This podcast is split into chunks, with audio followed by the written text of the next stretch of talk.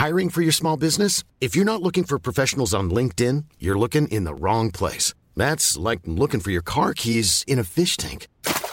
LinkedIn helps you hire professionals you can't find anywhere else, even those who aren't actively searching for a new job but might be open to the perfect role. In a given month, over 70% of LinkedIn users don't even visit other leading job sites. So start looking in the right place. With LinkedIn, you can hire professionals like a professional. Post your free job on linkedin.com slash people today.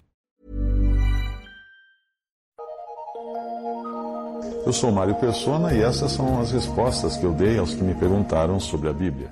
Sua dúvida é se pode dizer que adora alguma coisa, tipo adoro tomar sorvete, adoro minha esposa, adoro jogar bola, porque você foi repreendido por alguém quando usou uma expressão assim para dizer que adora escutar as minhas pregações do Evangelho. A pessoa repreendeu você que dizendo que adorar é só Deus, etc, etc. Muitas dúvidas semânticas que, uh, que eu recebo vêm da dificuldade que, algumas pessoas têm de entender a língua portuguesa.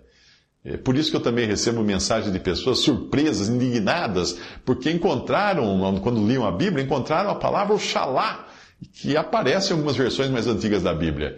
Para essas pessoas, Oxalá só pode ser uma divindade das religiões de matriz africana. Mas a verdade é que Oxalá, a palavra portuguesa, Oxalá, é uma palavra de origem árabe.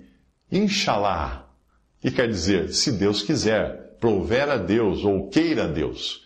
É uma expressão que designa desejo. Em algumas versões, a palavra Oxalá, como expressão bíblica, uh, usada por 22 vezes no Antigo Testamento, por exemplo, em Números 11, 29, e duas vezes no Novo Testamento, como em 2 Coríntios 11, 1, uh, elas foram mudadas nas versões mais modernas.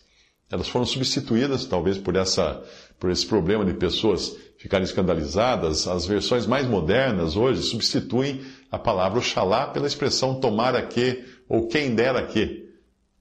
Talvez para evitar, assim, dúvidas de leitores menos versados no idioma português que acabariam me escrevendo, perguntando por que, que acharam Oxalá na Bíblia. Um dicionário de sinônimos que eu encontrei na web dá vários significados para o verbo adorar. E ali ele divide em dois grupos: gostar muito e venerar. No primeiro grupo estão estimar, amar, admirar, gostar, prezar. No segundo grupo aparece o verbo adorar, aparece no sentido de honrar, cultuar, idolatrar, reverenciar, venerar, louvar.